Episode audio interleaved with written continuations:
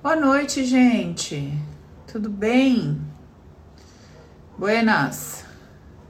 Como é que vocês estão? Tudo certo por aí?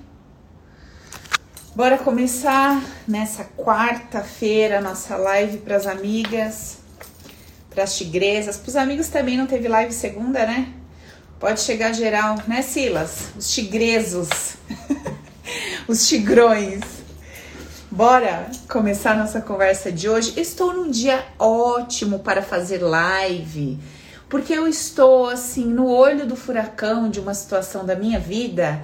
É o melhor momento para vir conversar com vocês. Não que eu tenha problemas, né? Porque vocês sabem que eu sou um ser muito evoluída, quase Buda. Mas assim, de vez em quando a gente dá uma derrapada, muito de vez em quando, assim, né? Uma coisa bem esporádica, né, Cirema? Porque a gente, assim, né, muito pra frente, né, amiga? Imagina. A gente não sente essas coisas que as pessoas comuns sentem, não passa nervoso, não se estressa, né? Não faz escândalo, não desce do salto, não fica triste, não chora, porque a gente é um ET. Né? Se a gente está aqui na frente de um trabalho, desenvolveu aí um troço, uma metodologia, um curso online, a gente não sente nada disso e muito mais que isso, tem obrigação de ser perfeita e tudo mais que muita gente acha.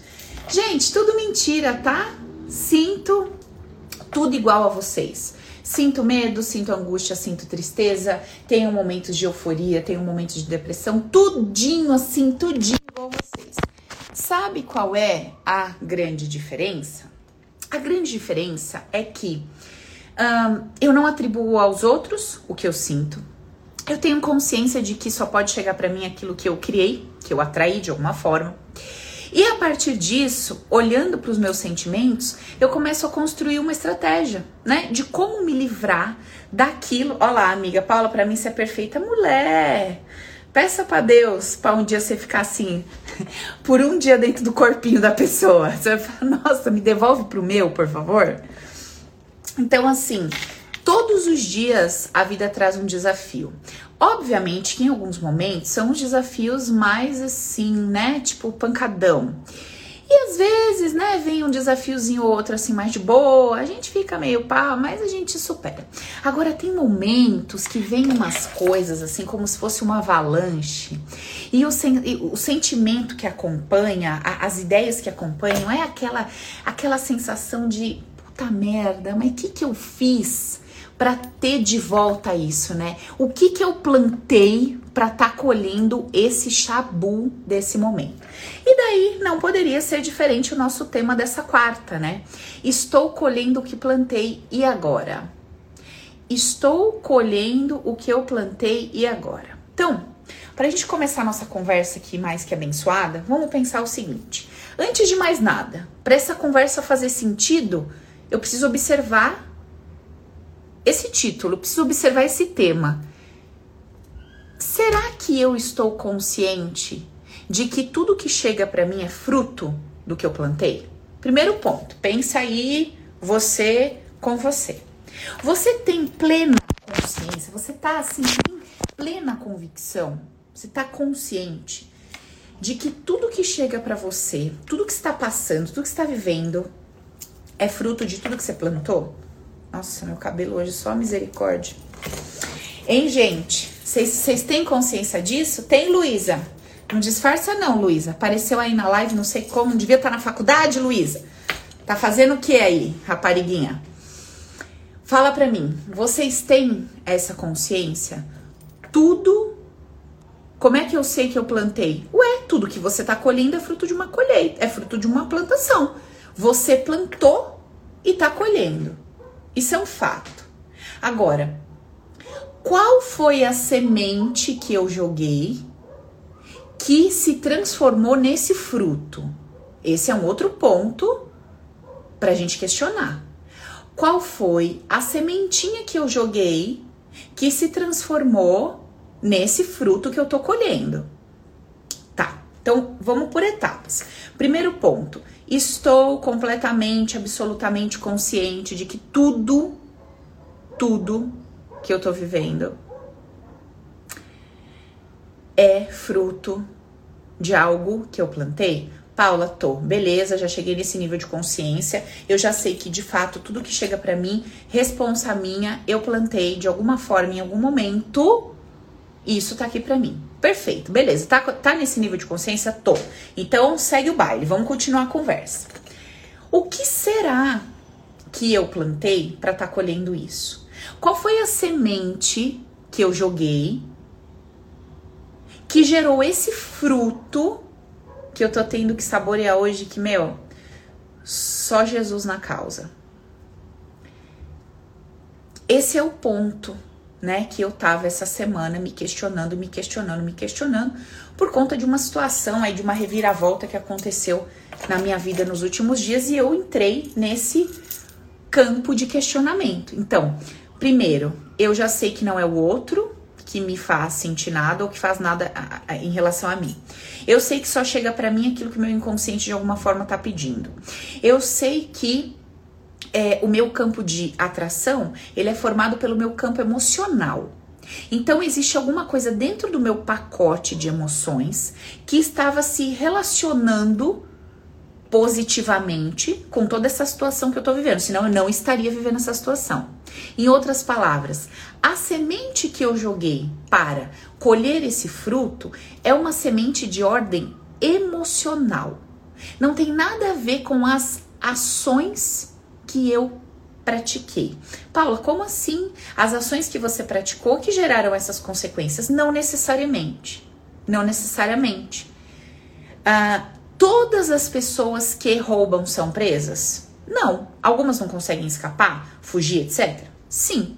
Então eu não posso dizer efetivamente que a minha ação com certeza absoluta, sem com 100% de certeza que a minha ação vai gerar uma semente, um, um fruto necessariamente. Eu não posso dizer isso.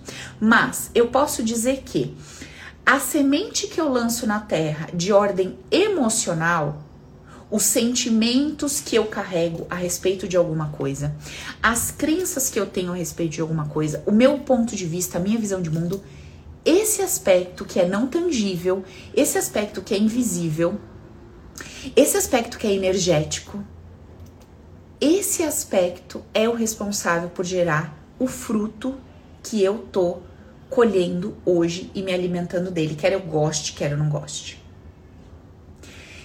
Então, pensando por esse lado, eu já descarto uma série de possibilidades ligadas aos meus atos, as minhas ações.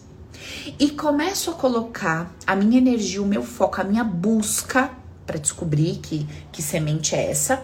Eu começo a colocar a minha busca nos aspectos emocionais, na minha forma de perceber a vida, nas minhas crenças e nas minhas emoções. O que que eu sinto a respeito de três pontinhos que faz com que eu manifeste esta situação na minha vida. E ela está acontecendo pela segunda, pela terceira, pela quarta, ou pela quinta, ou pela décima vez.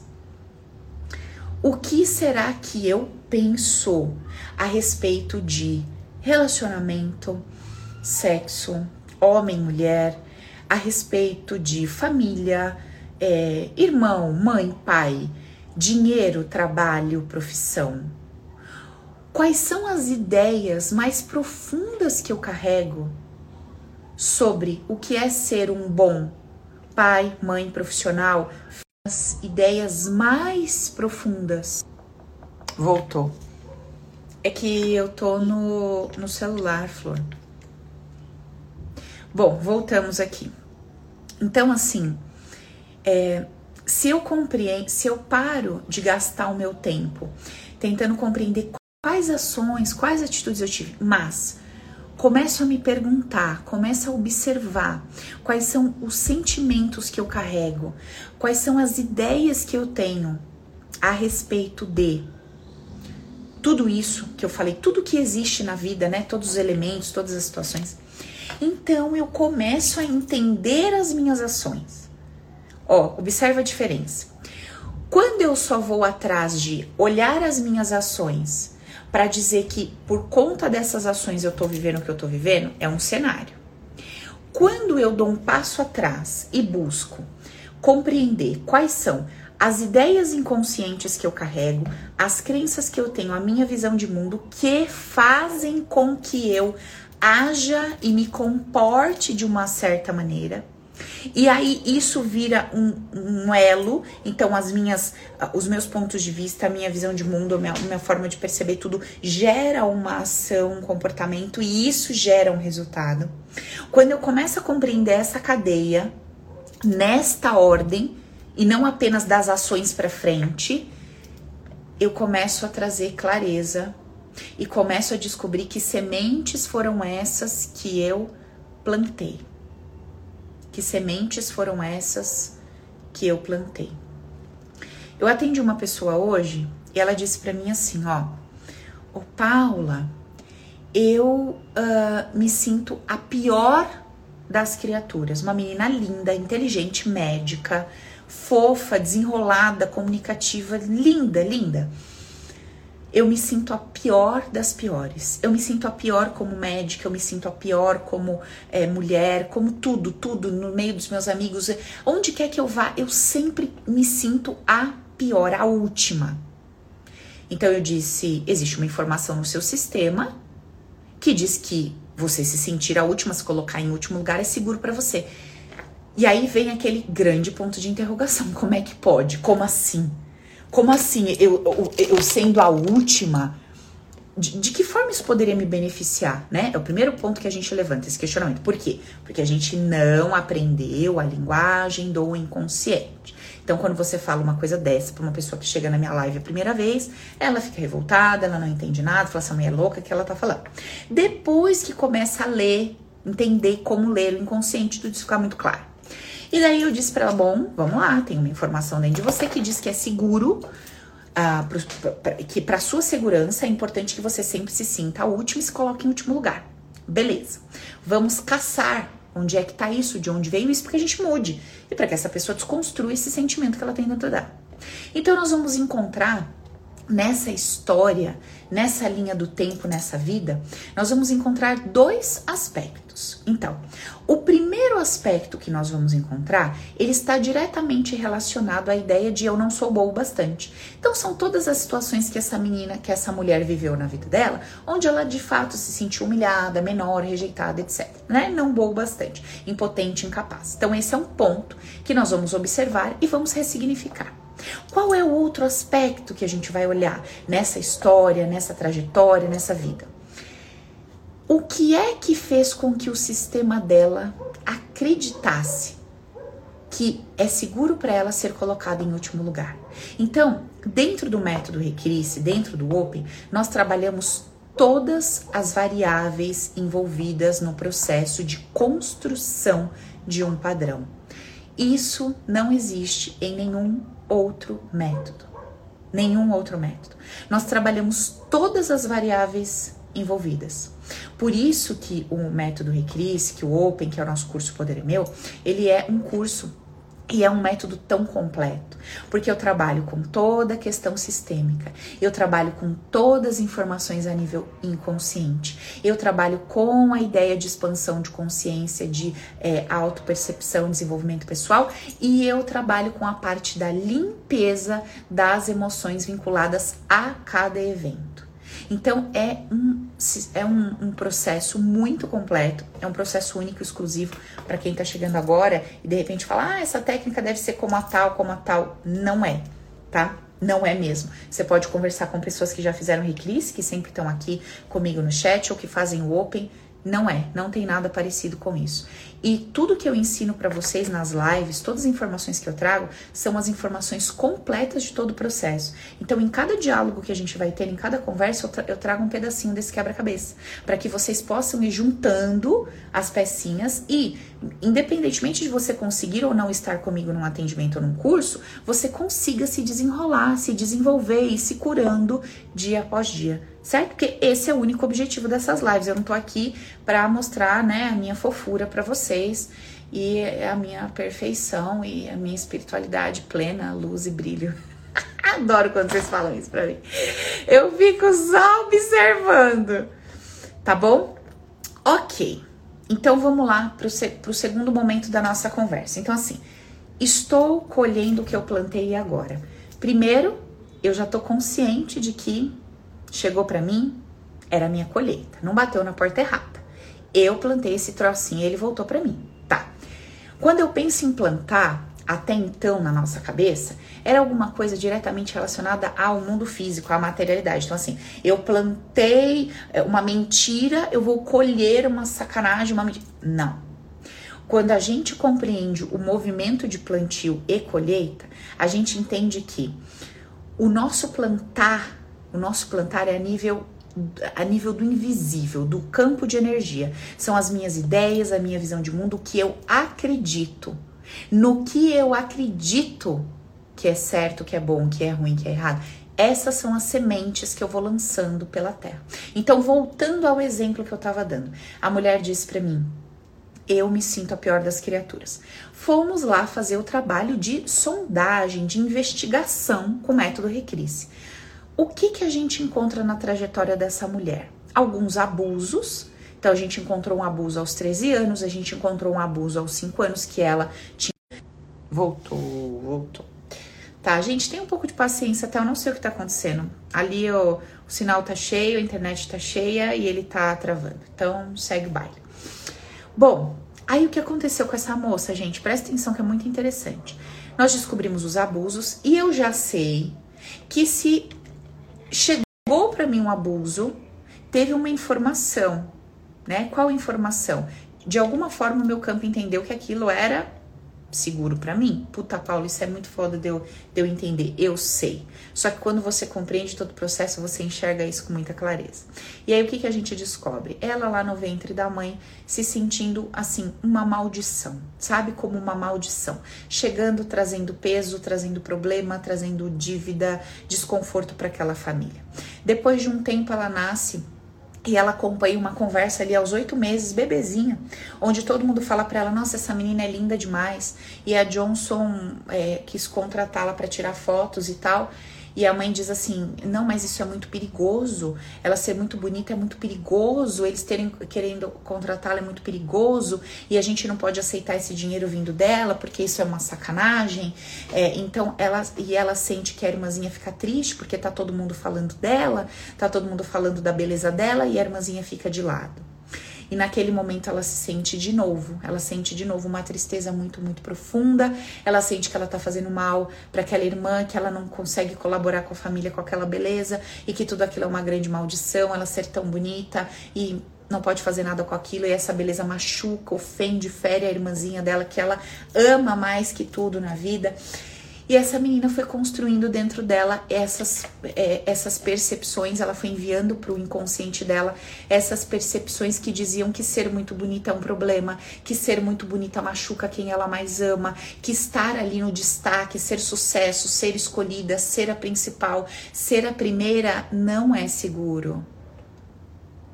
Encontramos ou não encontramos a informação? Encontramos.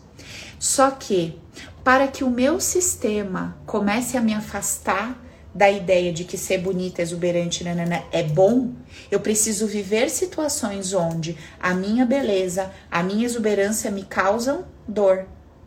Sim ou não? Eu só vou recuar diante de uma de uma circunstância interna se o meu sistema compreende que aquilo me fere e me machuca. E o que acontece depois que essa menina escuta toda essa historinha de ser muito bonita, de chamar atenção e machucar quem ela mais ama? Ela começa a passar por esses abusos. Então ela passa por um abuso aos cinco e naquele momento o que que ela, o que que ela comprova dentro dela? O que que ela, qual é o atestado que ela recebe da vida naquele momento que chamar atenção, ser bonita, ser a top, ser a mais causa dor, causa sofrimento, causa angústia. Passa mais um tempo, aquilo acontece de novo. E o que, que ela sente de novo? Meu Deus, eu sou tão bonita, eu chamei a atenção desse homem e ele me seguiu, ele me quis, ele me tocou. Que maldição é essa? Ser bonita é uma maldição, chamar atenção é uma maldição, me sentir a mais especial do grupo é uma maldição.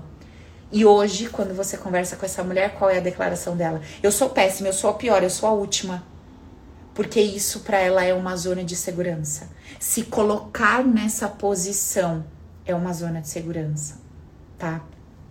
Tem alguém falando aqui que raiva dessas informações. Então, é, essas informações que a gente vai jogando ali pro nosso inconsciente no decorrer da nossa vida, faz parte da jornada que a gente precisa viver, que é necessário que a gente experimente, né? E é isso que eu vou falar agora, vai da fé de cada um, da crença de cada um, e não se trata de uma verdade absoluta. Eu, Paula, acredito nessa existência como, como se fosse um, um, jogo, né? Um jogo que eu preciso jogar, uma fase que eu preciso passar, uma tela de um jogo, né?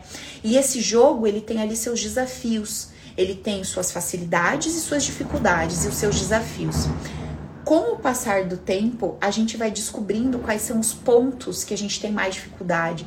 O evitar conflito ou criar muito conflito, o querer muito isso ou não querer aquilo, os aspectos que nós temos muita dificuldade. E a vida, ela vai repetindo as lições até que a gente passe, até que a gente aprende, até, até que a gente supere, né? E não é, necessário, não é necessário que haja um sofrimento absurdo, como a gente acredita, nessa jornada, nesse jogo. Não. O sofrimento primário é um sofrimento que corresponde a 10% do total do meu sofrimento. É só o choque, é, é o início de tudo, é, é, aquele impacto diante de uma informação. Os outros 90% do meu sofrimento, eles são causados pelas ideias que eu vou atribuir ao que chegou para mim.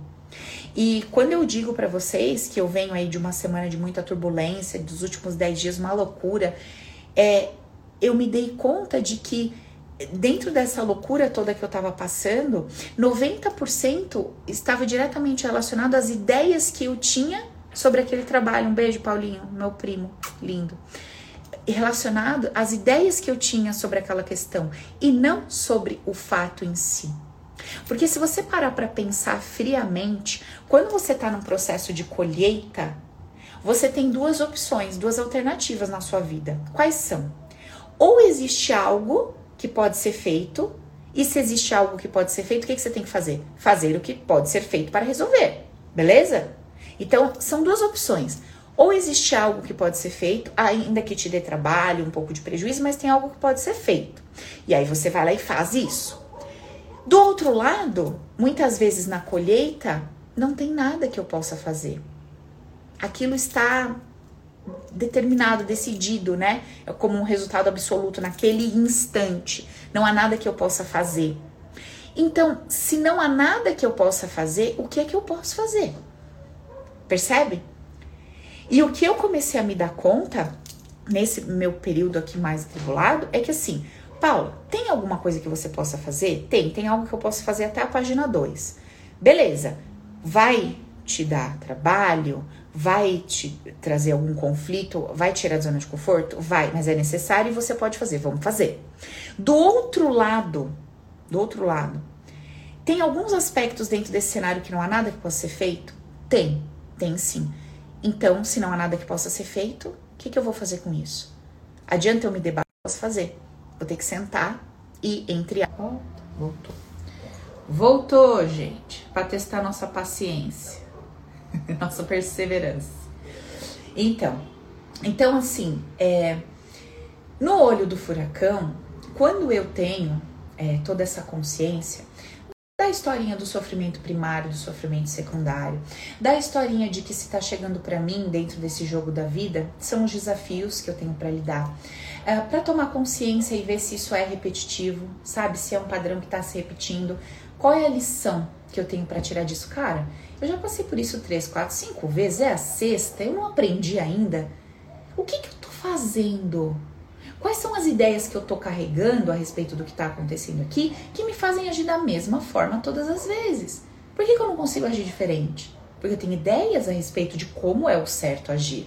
Enquanto eu achar que a maneira certa de me conduzir pela vida é tal, eu vou agir daquela forma. E adivinha, qual é o fruto que eu vou colher? Esse que eu já conheço. Então o que, que eu vou ter que mudar? Eu vou ter que mudar a minha cabeça. Quando a minha cabeça disser para mim assim, olha, o jeito certo de se relacionar, trabalhar, liderar é, ou ser funcionário, ser, o jeito certo é esse. Eu vou falar, pera um pouco, peraí. Eu já escorreguei nessa bagaça seis vezes. Eu vou pra sétima? Seis vezes eu entendi, eu acreditei que o jeito certo de tocar era esse. eu vou para sétima? Ah, mas aí vem a, a sua mente, né? Ah, mas você vai fazer diferente disso? Você lembra que você jurou, você prometeu para você, você se comprometeu que você jamais iria fazer de forma oposta a essa, porque a sua mãe fez, porque o seu pai fez, porque seu avô fez? Olha, complicado, hein? Você jurou para você, você prometeu para você que você jamais faria como eles. E agora? Aí você tá lá, tá na bifurcação da vida.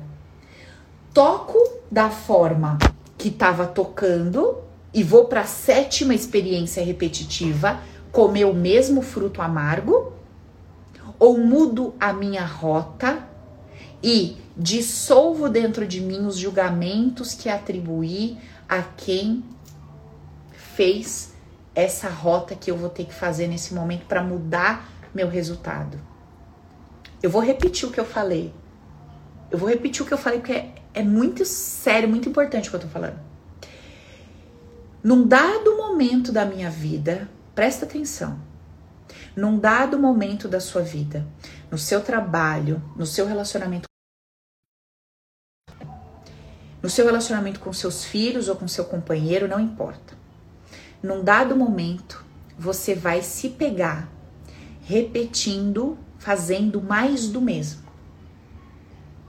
E aí você vai dizer a si mesmo assim, ó: eu vou fazer tudo igual de novo e vou comer o mesmo fruto ali na frente, ou eu vou mudar a minha rota, eu tava indo pela direita todas as vezes, eu vou pela esquerda e vou escolher lidar com o desconforto de ir pela rota da esquerda, porque no meu passado eu julguei mal as pessoas que escolhiam essa rota. Vou dar um exemplo prático para clarear isso para vocês. Você não precisa saber porque você faz mais do mesmo. Você só precisa escolher não fazer mais. Só que quando você decidir não fazer mais, vai nascer um desconforto no coração. E a tua cabeça vai falar para você assim, ó: "Ah, é? Você não vai pela direita, você vai pela esquerda?" Mentira. Você lembra quem ia pela esquerda? Tua mãe, que você falava que era louca, tua avó, que você tinha dó, teu pai, que você falou que era um isso, um aquilo. Olha o exemplo prático. Olha um exemplo prático. Todas as vezes que você inicia um relacionamento, você começa a se relacionar dando tudo de si. Você muda seus compromissos, você muda sua rotina, você muda seus horários. A Vani já levantou a mãozinha ali. Você. Agora não mais, Vani? Acabou? Louvado seja Deus. Amém.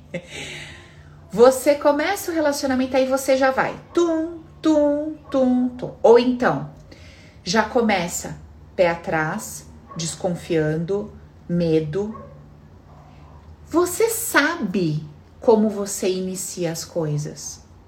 Olha para trás e veja como é que foi o seu início em todos os novos trabalhos. É tudo igual. Olha como foram os seus inícios de relacionamento. Tudo igual. Olha como você inicia uma conversa com seu filho quando você quer que ele te escute. Tudo igual. Olha como você inicia um diálogo com um amigo quando você quer, sei lá, ou pedir um favor ou dizer um não para ele. Tudo igual. Então, cabe a você, quando você iniciar algo, um trabalho, um relacionamento, qualquer coisa, observe e chame, chame a si mesmo para uma conversa honesta e fala assim para você, ó, você vai de novo por aí? Ó, vem cá. Você já foi por aqui dez vezes. Olha o fruto que você colheu. Você não gostou. Não deu bom. Não foi gostoso. Não foi legal. Você vai de novo por aí? Aí você fala assim para você: Puta merda, é verdade. Eu vou pelo outro caminho. Aí você lembra, você fala: Putz, mas peraí. Eu vou pelo caminho da direita a vida inteira e faço tudo pelo outro, porque eu cresci vendo meu pai não fazendo nada pela minha mãe nunca. E eu achei aquilo um absurdo, porque o meu pai se priorizava. O meu pai priorizava a felicidade dele, o prazer dele, o bem-estar dele, e meio que foda-se minha mãe. E aquilo doía na minha alma. E eu jurei para mim que quando eu fosse me relacionar, eu ia fazer diferente. E eu tô fazendo diferente. Ah. Então, quando você escolhe o caminho da direita, é porque você abominou o caminho da esquerda. Porque você viu alguém indo por esse caminho e achou um absurdo. Aí você vai lá e faz diferente. Só que o teu diferente está te mostrando que não está funcionando. Então, assim, se você seguir no caminho idêntico ao do seu pai, vai dar bom? Não vai.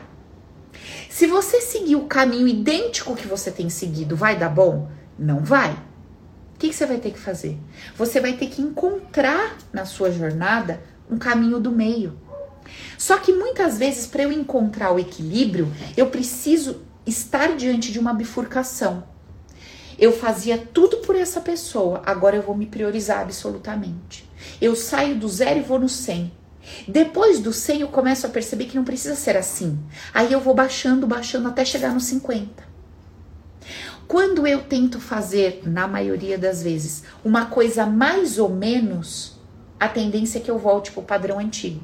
Quer ver como? Por exemplo, é muito mais fácil você não comer nada quando você está com muita fome do que você comer uma castanha. É ou não é? Você tá roxo, você tá verde, eu te dou um pacote de castanha e falo, come só uma, tá? Cara, sério. Chega a dar raiva, chega a dar ódio. Você quer, no mínimo, enfiar a mão e botar umas 10 na boca, né? Porque você, você tá na ausência, né, Dorotia? Eu já gosto de tudo de muito. Você tá na ausência, aí você vai pegar uma castanha? É muito difícil uma pessoa que tem esse autocontrole.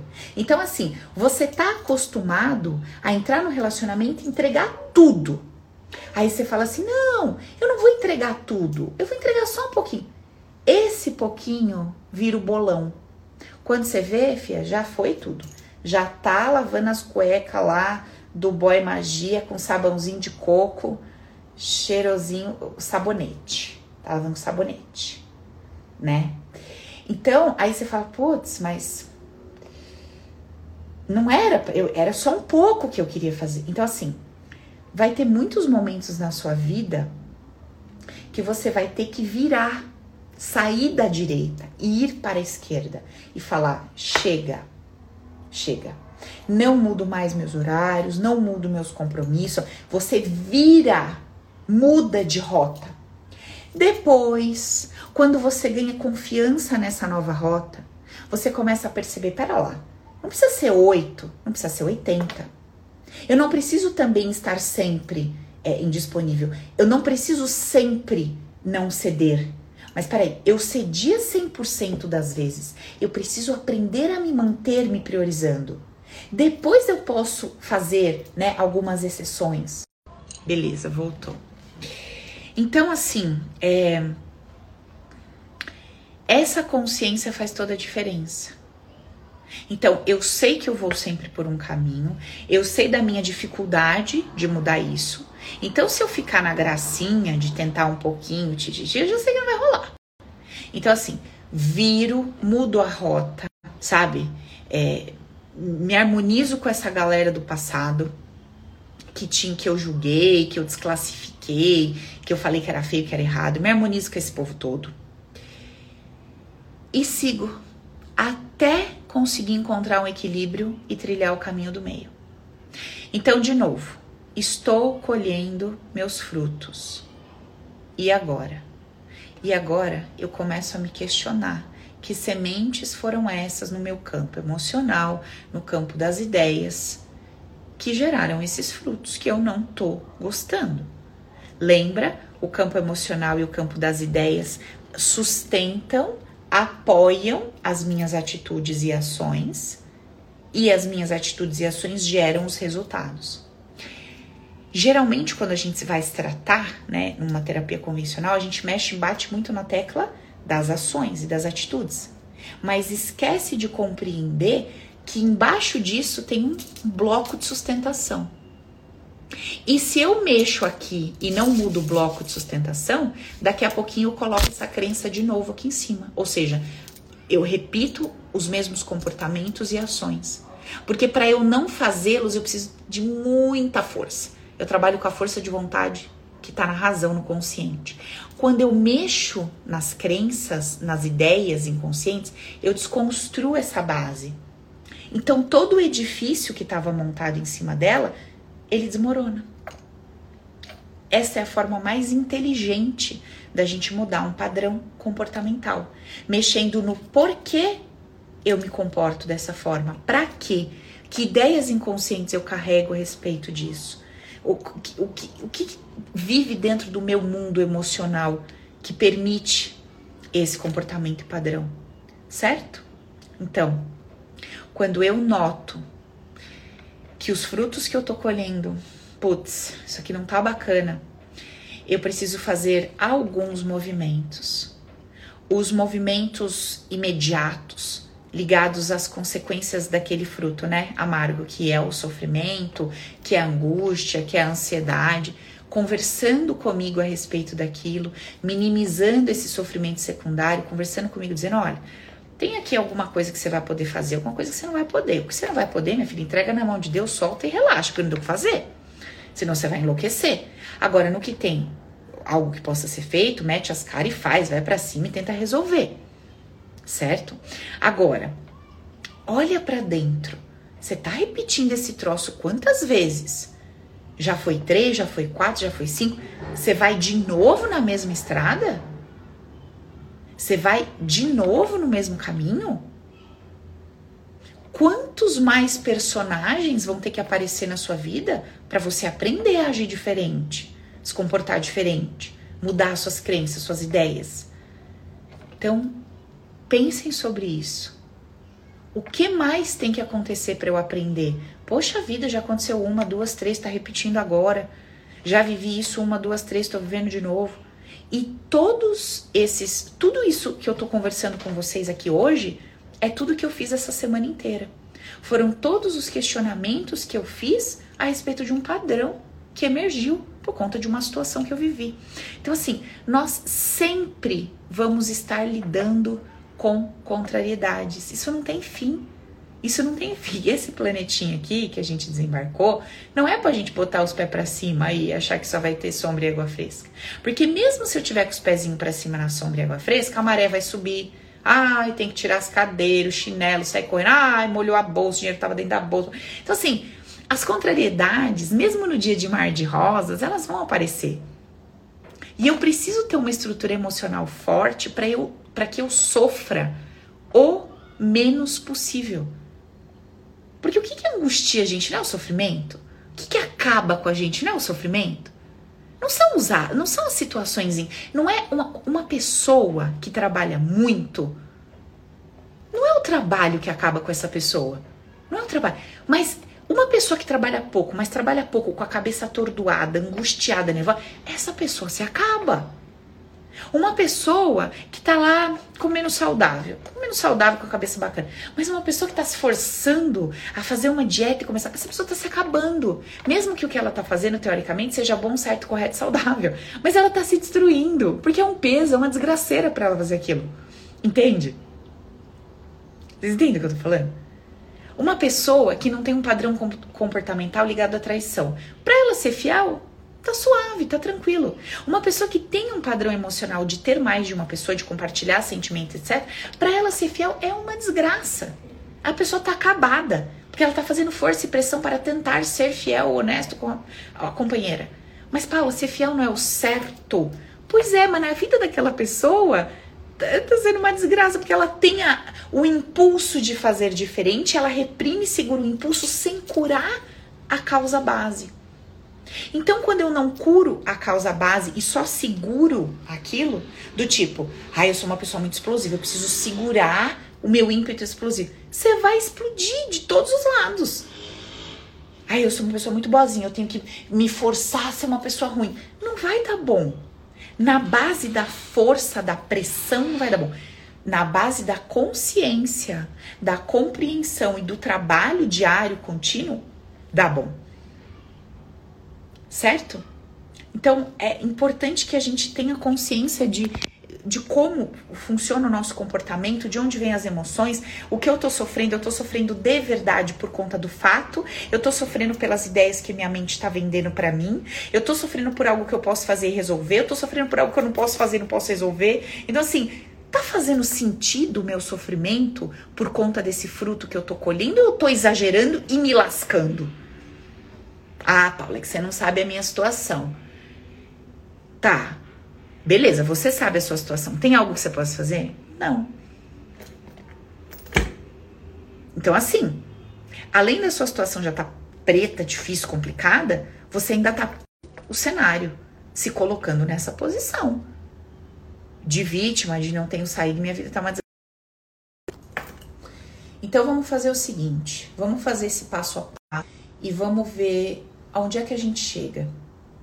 Que informações eu encontro que informações eu encontro sobre o meu momento presente, sobre esse sofrimento que eu estou classificando como é, muito, médio ou pouco, e vou atrás dessas ideias, dessas ideias inconscientes, desses sentimentos que estão relacionados com esse fruto que eu estou colhendo, tá? Vamos pensar sobre isso, vamos se questionar, vamos se, vamos, vamos conversar com a gente mesmo, vamos criar esse, vamos criar esse hábito de de construir esse diálogo interno, porque é dessa forma que a gente vai encontrar as, as respostas que a gente tanto procura. Elas estão dentro de nós. Eu tinha uma raiva quando o povo falava isso pra mim. As suas respostas estão dentro de você. Eu falava, ai, sério? Ah, que bom. Como que eu entro aqui dentro, escuto, vejo? Nossa, me dava um ódio. Sou uma pessoa prática, né? Eu quero tudo para ontem, rápido e, e simples de resolver. Mas quando eu começo a entender como é que o meu inconsciente funciona, o meu subconsciente, eu consigo acessar essas respostas de uma forma mais rápida mais efetiva. Então, vai acompanhando os conteúdos. Quem tiver condições em algum momento da vida de fazer o Open, faz. Quem puder fazer o Requiris, faça. O Requiris está mais difícil, que a agenda tá lá para abril, quase maio, mas o Open talvez a gente tenha um em dezembro. Quem puder fazer, faça, para que você literalmente veja a sua vida desacortinar na sua frente e tudo ficar mais claro. Você aprender a viver com leveza e alegria, porque olha, isso não tem preço, não tem preço tem problema você dormir se você está fazendo uma auto-hipnose, que tem ali instruções. Se for uma meditação, se for aquela do YouTube, por exemplo, de uma hora, tudo bem que você recebe sugestões positivas, tá? É isso. Gente, vou ficando por aqui. Um beijo no coração de vocês. Semana que vem tem mais. Reflitam, pensem sobre esse tema de hoje. Pensem sobre tudo isso que a gente conversou e busquem Busquem sempre a causa, busquem a, a origem, questionem, iniciem esse diálogo interno, essa conversa interna, tá? que vocês vão ter muitas respostas e vão se surpreender em sonhos. Às vezes vai ler uma frase, vai encontrar alguém, vai bater um papo e vai descobrir muitas coisas que estão lá dentro. Então fica esperto, esteja no momento presente, observe suas emoções, esteja com você no ato, pare de terceirizar né, a, a responsabilidade do que você sente viva a partir dos conceitos básicos, que eu tenho certeza que você vai viver uma vida com muito mais leveza e alegria, experiência própria, tá? Um beijo no coração. Amo vocês, obrigada. Quem puder curtir, comentar, compartilhar o videozinho quando eu postar no Insta, eu agradeço. Beijo no coração. Tchau, gente, até semana que vem.